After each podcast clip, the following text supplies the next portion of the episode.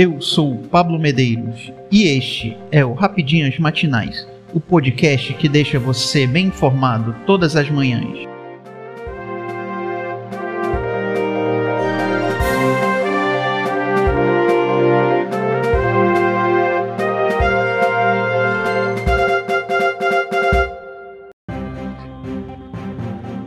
Quinta-feira, 8 de setembro de 2022. Vamos às principais notícias. Aliados de Bolsonaro comemoram a adesão ao 7 de setembro.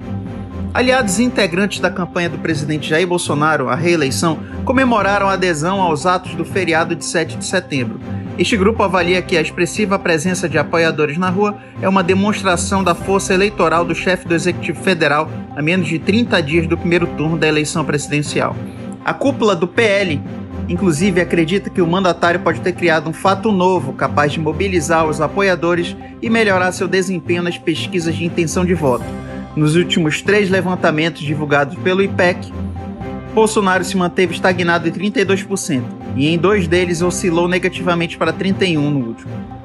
Por outro lado, coordenadores da campanha do ex-presidente Luiz Inácio Lula da Silva, ouvidos, afirmam que o presidente falou para a bolha à medida que fez críticas ao Supremo Tribunal Federal, prometeu trazer adversários para dentro das quatro linhas e saiu em defesa de empresários que foram alvo de uma operação da Polícia Federal.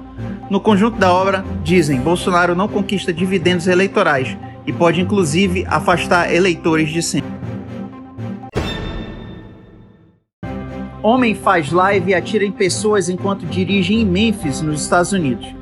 Ezequiel Kelly, de 19 anos, atirou em pessoas nesta quarta-feira 7, enquanto dirigia em Memphis, nos Estados Unidos. Autoridades americanas afirmam que pelo menos um dos crimes foi transmitido ao vivo pelo Facebook. A polícia prendeu o criminoso por volta das 23 horas e 20 minutos, horário de Brasília. No entanto, não se sabe se há vítimas fatais ou não. No vídeo em que o homem aparece, ele diz que a ação não era brincadeira. Na sequência, ele entra em uma loja de autopeças e atira em um cliente.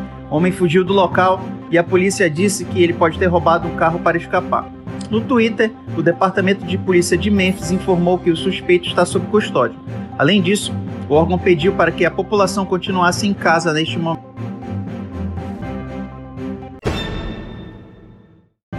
Segundo o suspeito de massacre no Canadá, que deixou 10 mortos, morre após ser capturado pela polícia.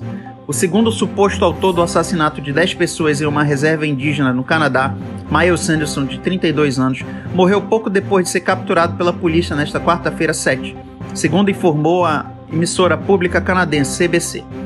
A Polícia Montada do Canadá programou uma coletiva de imprensa para oferecer informações sobre sua ação. A notícia da morte de Sanderson causou surpresa, já que imagens compartilhadas pelo público nas redes sociais desde o momento de sua prisão mostram um fugitivo com vida, de pé, parado ao lado de um veículo e cercado por policiais.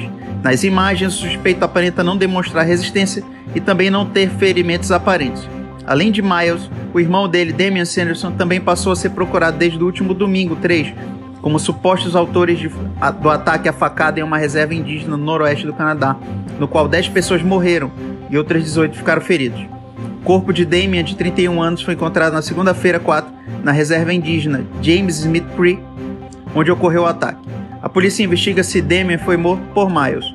Até o momento, as autoridades ainda não revelaram nenhuma hipótese sobre as causas do massacre. Flamengo faz valer favoritismo, bate o Vélez e vai à final da Libertadores contra o Atlético Paranaense.